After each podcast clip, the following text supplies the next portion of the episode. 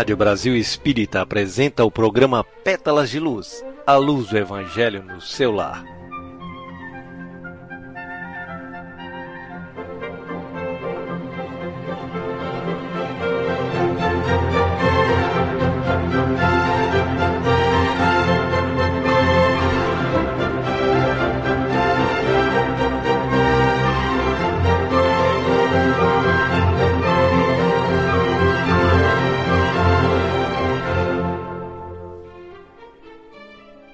Boa noite, Carlos. Boa noite, meus irmãos queridos que estão sintonizados nesse momento na Rádio Brasil Espírita.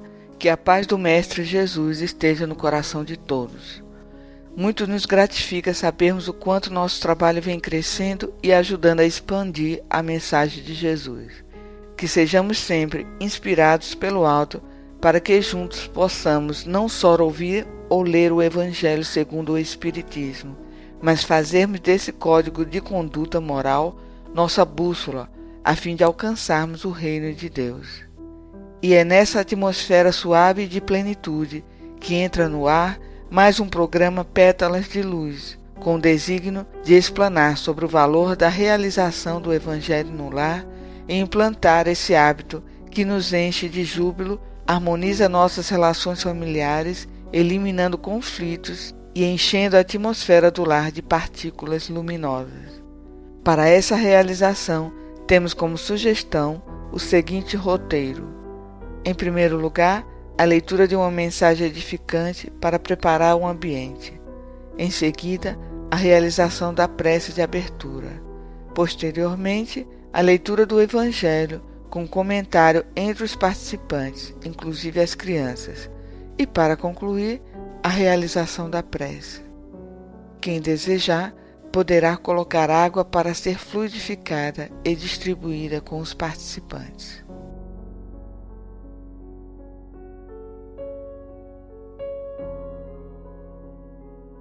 Bom, vamos então à leitura de uma mensagem muito emocionante do livro Doutrina de Luz, trazida para nós por Emmanuel, Episcografia de Francisco Cândido Xavier. O título é Evangelho em Ação. Meus amigos, muita paz. Nunca é demais salientar a missão evangélica do Brasil, na sementeira do espiritualismo moderno. Em outros setores da evolução planetária, eleva-se a inteligência aos cumes da prosperidade material, determinando realizações científicas e perquirições filosóficas de vasto alcance, comprometendo, porém, a obra do sentimento santificante. Em esferas outras, assinalamos a investigação de segredos cósmicos, na qual se transforma o homem no gênio destruidor da própria grandeza, alinhando canhões na retaguarda de compêndios valiosos e de comovedoras teorias salvacionistas, em todos os ângulos da política e da economia dirigidas. No Brasil, contudo, ergue-se espiritualmente o ciclópico e sublime santuário do cristianismo redivivo. Aqui, a doutrina consoladora dos espíritos perde as exterioridades fenomênicas, para que o homem desperte à luz da vida eterna. Aqui, o Evangelho em movimento extingue a curiosidade ociosa e destrutiva, que se erige em monstro devorador do tempo, descortinando o campo de serviço pela fraternidade humana, sob o patrocínio do Divino Mestre. É por isso que ao Espiritismo brasileiro muito se pede, esperando-lhe a decisiva atuação no trabalho restaurador do mundo, porquanto na pátria abençoada do Cruzeiro a amplitude da terra se alia à sublimidade da revelação. É necessário que em seus dadivosos celeiros de pão e amor se modifiquem as atitudes do crente renovado em nosso Senhor Jesus, a fim de que o pensamento das esferas superiores se expanda livre e puro nos círculos da inteligência encarnada, concretizando a celeste mensagem de que os novos discípulos são naturalmente portadores. Não basta, portanto, apreender o contingente de consolações do edifício doutrinário ou receber a hóstia do conforto pessoal no templo sagrado que o Espiritismo evangélico representa para quantos lhe batam as portas acolhedoras. é imprescindível consagrar nossas melhores energias à extensão da fé vivificante, que nos refunde e aperfeiçoa à frente do futuro. Semelhante edificação, todavia, não se expressará senão por intermédio de nosso próprio devotamento à causa da libertação humana, transformando-nos pelo esforço e pelo estudo, pelo trabalho e pela iluminação íntima, em hífens de amor cristão, habilitados à posição de instrumentos do plano superior. O Espiritismo brasileiro congrega extensa caravana de servidores da renovação cultural e sentimental do mundo, e complexas responsabilidades lhe revestem a ação com o Cristo. Estendamos assim o serviço evangélico na intimidade da filosofia espiritualista, esculpindo em nós, antes de tudo, os princípios da doutrina viva e redentora de que nos constituímos pregoeiros. Não cristalizemos, sobretudo, a tarefa que nos cabe à frente das exigências da terra, refugiando-nos na expectativa inoperante, porque a ruína das religiões sectaristas provém da ociosidade mental em que se mergulham os aprendizes, aguardando favores milagrosos e gratuitos do céu, com prejuízo flagrante da religião do dever bem cumprido na solidariedade humana, da qual depende a execução de qualquer sistema salvacionista das criaturas. Acordemos desse modo as nossas forças profundas, colaborando no nível real de nossas possibilidades dentro da tarefa que nos cabe realizar, individualmente, no imenso concerto de regeneração da vida coletiva. Enquanto houver um gemido na paisagem em que nos movimentamos, não será lícito cogitar de felicidade isolada para nós mesmos. Companheiros existem suspirando por um paraíso fácil, em que sejam asilados sem obrigações à maneira de trabalhadores preguiçosos e exigentes que centralizem a mente nas noções do direito, sem qualquer preocupação quanto aos imperativos do dever. Esses, em geral, são aqueles que cuidam de conservar alva rotulagem na planície das convenções terrenas, muita vez à custa do sofrimento e da dilaceração de almas inúmeras que lhes servem de degraus, na escalada às vantagens de ordem material e perecível, para despertarem depois infortunados e desiludidos, nos braços da realidade amargurosa que a morte descerra, invariável. Nós outros, no entanto, não ignoramos que a nova revelação nos infunde energias renovadas ao coração e à consciência, com os impositivos de trabalho e responsabilidade no ministério árduo do aperfeiçoamento. E sabemos agora que o homem é o decretador de suas próprias dores e dispensador das bênçãos que o cercam, de vez que a lei de justiça e equilíbrio expressa em cada um de nós o resultado da nossa sementeira através do tempo.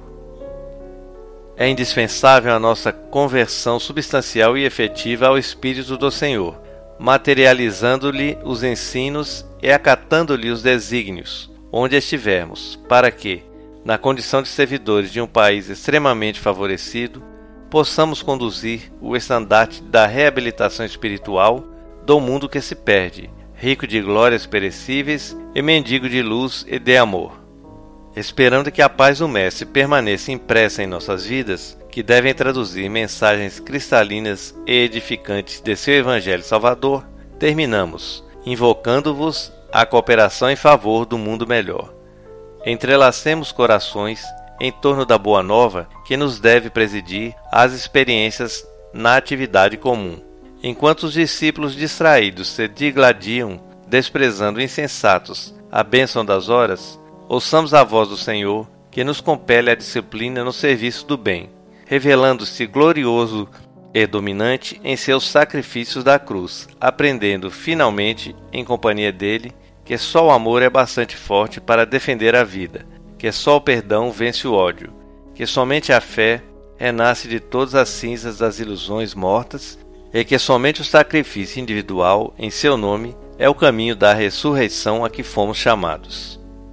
Unamo-nos desse modo não apenas em necessidades e dores para rogar o sustento e o socorro da misericórdia divina, mas estejamos integrados na fraternidade legítima, a fim de que não estejamos recebendo em vão as graças do céu, convertendo nossas vidas em abençoadas colunas do templo espiritual de Jesus na terra, portadores devotados de sua paz, de sua luz, de sua confiança e de seu amor.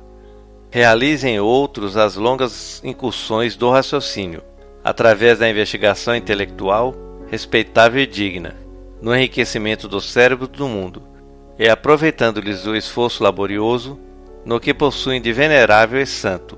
Não nos esqueçamos do Evangelho vivo em ação. Autor Emmanuel, psicografia de Francisco Cândido Xavier do livro Doutrina de Luz.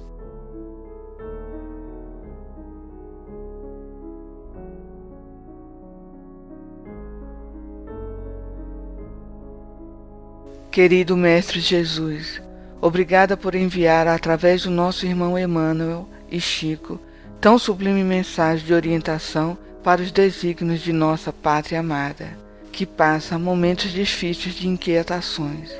Pedimos, Senhor, que tua luz intensa possa guiar nossos passos para que façamos exatamente aquilo que está planejado e possamos ser os trabalhadores fiéis a desbravar os horizontes da paz, da união, da felicidade e iluminação do planeta. Que sejamos a mola mestra a conduzi-lo para a sua transformação moral, elevando-o à categoria de mundo de regeneração. Supre, Senhor, nossas imperfeições e segure em nossas mãos para que não caiamos em tentações avassaladoras que nos embaçam a visão da vida espiritual e nos envolve no emaranhado das ilusões. Segura firme, amigo querido, pois frágeis que somos, ainda retemos as sombras do passado delituoso. Que nada nos afaste do desejo de fazer o bem, de amar o próximo como a nós mesmos, de perdoar e de servir. Que assim seja.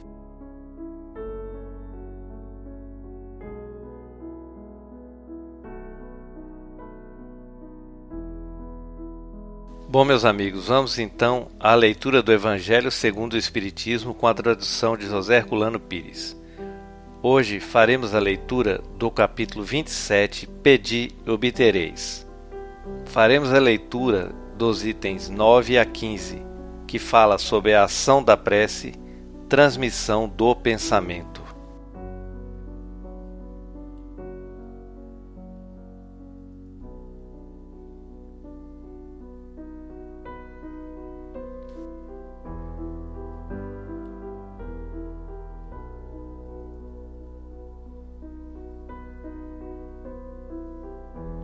A prece é uma invocação. Por ela nos pomos em relação mental com o ser a que nos dirigimos. Ela pode ter por objeto um pedido, um agradecimento ou um louvor. Podemos orar por nós mesmos ou pelos outros, pelos vivos ou pelos mortos. As preces dirigidas a Deus são ouvidas pelos espíritos encarregados da execução dos seus desígnios. As que são dirigidas aos bons espíritos vão também para Deus. Quando oramos para outros seres e não para Deus, aqueles nos servem apenas de intermediários, de intercessores, porque nada pode ser feito sem a vontade de Deus. O Espiritismo nos faz compreender a ação da prece ao explicar a forma de transmissão do pensamento, seja quando o ser a quem oramos atende ao nosso apelo, seja quando o nosso pensamento eleva-se a ele. Para se compreender o que ocorre nesse caso, é necessário imaginar os seres, encarnados e desencarnados, mergulhados no fluido universal que preenche o espaço. Assim como na Terra, estamos envolvidos pela atmosfera. Esse fluido é impulsionado pela vontade, pois é o veículo do pensamento, como o ar é o veículo do som, com a diferença de que as vibrações do ar são circunscritas, enquanto as do fluido universal se ampliam ao infinito. Quando, pois, o pensamento se dirige para algum ser, na Terra ou no espaço, de encarnado para desencarnado ou vice-versa, uma corrente fluídica se estabelece de um a outro, transmitindo o pensamento como o ar transmite o som. A energia da corrente está na razão direta da energia do pensamento e da vontade. É assim que a prece é ouvida pelos espíritos, onde quer que eles se encontrem, assim que os espíritos se comunicam entre si, que nos transmitem as suas inspirações. e que as relações se estabelecem à distância entre os próprios encarnados.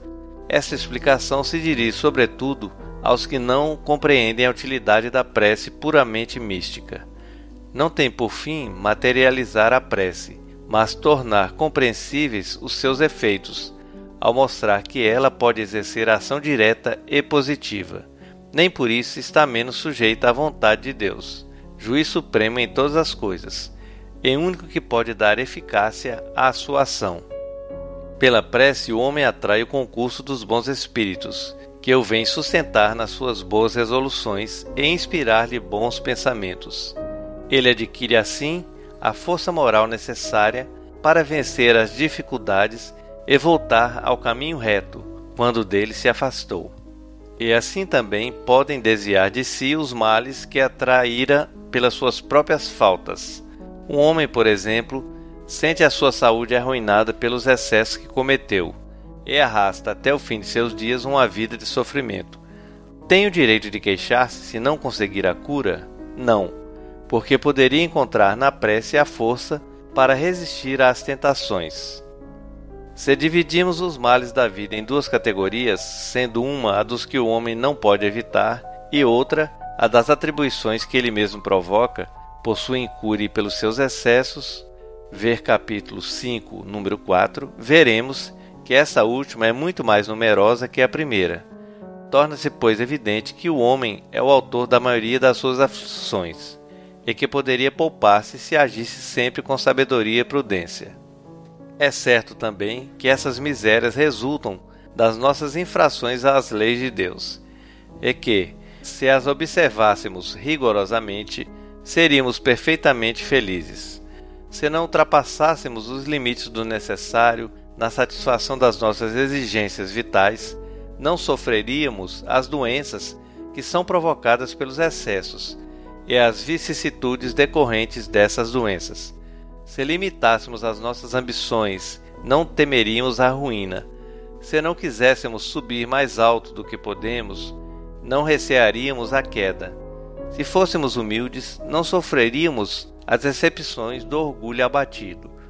Se praticássemos a lei de caridade, não seríamos maledicentes, nem invejosos, nem ciumentos, e evitaríamos as querelas e as dissensões. Se não fizéssemos nenhum mal a ninguém, não teríamos de temer as vinganças, e assim por diante.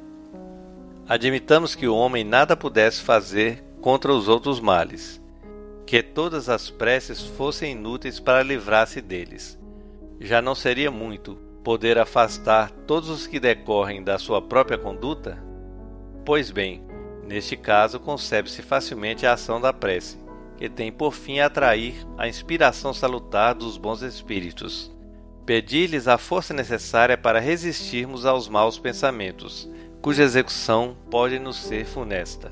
E para nos atenderem nisso, não é o mal que eles afastam de nós, mas é a nós que eles afastam do pensamento que nos pode causar o mal.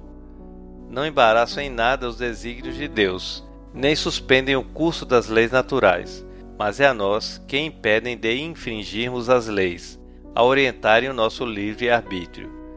Mas o fazem sem o perceberem de maneira oculta para não prejudicarem a nossa vontade. O homem se encontra então na posição de quem solicita bons conselhos e os segue, mas conservando a liberdade de segui-los ou não. Deus quer que assim seja, para que ele tenha responsabilidade dos seus atos e para lhe deixar o mérito da escolha entre o bem e o mal. É isso que o homem sempre receberá se pedir com fervor, e ao que se podem, sobretudo, aplicar essas palavras: Pedi e obtereis. A eficácia da prece, mesmo reduzida a essas proporções, não daria imenso resultado? estava reservado ao Espiritismo provar a sua ação, pela revelação das relações entre o mundo corpóreo e o mundo espiritual. Mas não se limitam a isso os seus efeitos. A prece é recomendada por todos os espíritos. Renunciar a ela é ignorar a bondade de Deus, é rejeitar para si mesmo a sua assistência e para os outros o bem que se poderia fazer. Se a prece exerce uma espécie de ação magnética, podemos supor que o seu efeito estivesse subordinado à potência fluídica. Entretanto, não é assim. desde que os espíritos exercem esta ação sobre os homens, eles suprem, quando necessário, a insuficiência daquele que ora, seja através de uma ação direta em seu nome, seja ao lhe conferirem momentaneamente uma força excepcional, quando ele for julgado digno desse benefício ou quando isso possa ser útil. O homem que não se julga suficientemente bom para exercer uma influência salutar não deve deixar de orar por outro, por pensar que não é digno de ser ouvido. A consciência de sua inferioridade é uma prova de humildade, sempre agradável a Deus, que leva em conta a sua intenção caridosa. Seu fervor e sua confiança em Deus constituem o primeiro passo do seu retorno ao bem, que os bons espíritos se sentem felizes de estimular. A prece que é repelida é a do orgulhoso, que só tem fé no seu poder e nos seus méritos, e julga poder substituir-se à vontade do Eterno. O poder da prece está no pensamento e não depende nem das palavras, nem do lugar, nem do momento em que é feita. Pode-se, pois, orar em qualquer hora, a sós ou em conjunto. A influência do lugar ou do tempo depende das circunstâncias que possam favorecer o recolhimento. A prece em comum tem ação mais poderosa quando todos os que a fazem se associam de coração no mesmo pensamento e têm a mesma finalidade. Porque então é como se muitos clamassem juntos e em uníssono. Mas quem importaria estar reunidos em grande número se cada qual agisse isoladamente por sua própria conta? Cem pessoas reunidas podem orar como egoístas, enquanto duas ou três, ligadas por uma aspiração comum, orarão como verdadeiros irmãos em Deus e sua prece terá mais força do que a daquelas cem. Ver capítulo 28, números 4 e 5. Eis aí, meus irmãos, a grande importância da oração feita com concentração e amor. O que vocês acham?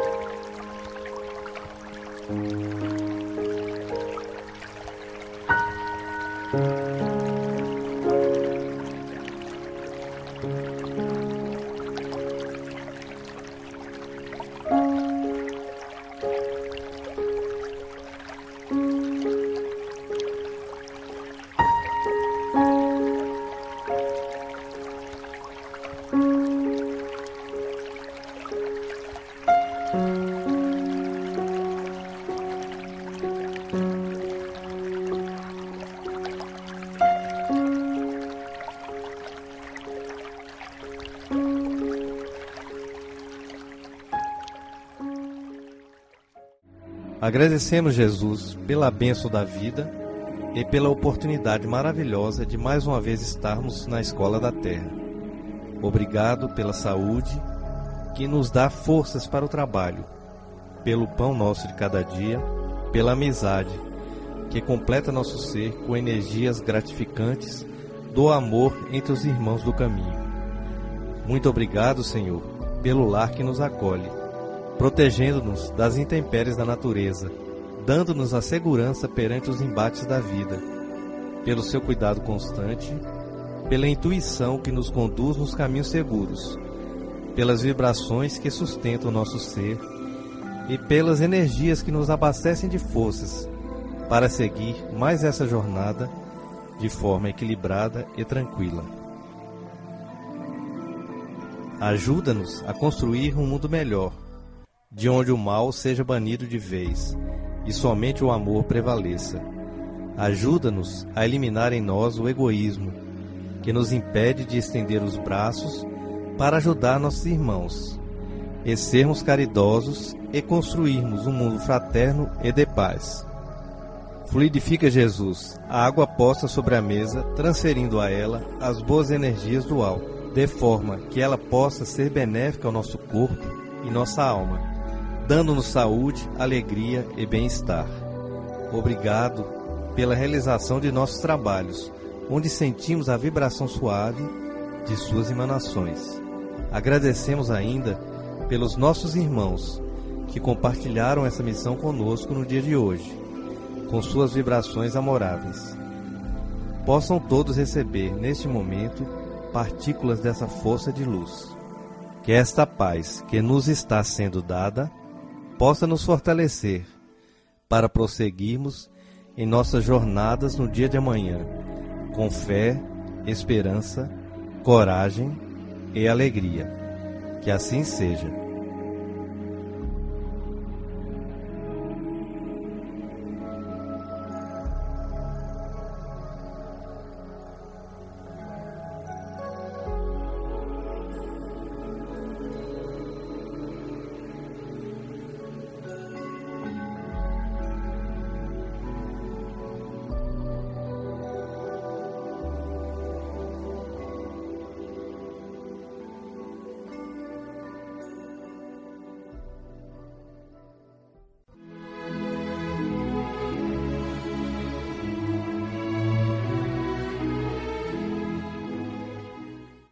Assim, estamos encerrando mais um programa Pétalas de Luz, desejando a todos uma boa noite e uma ótima semana.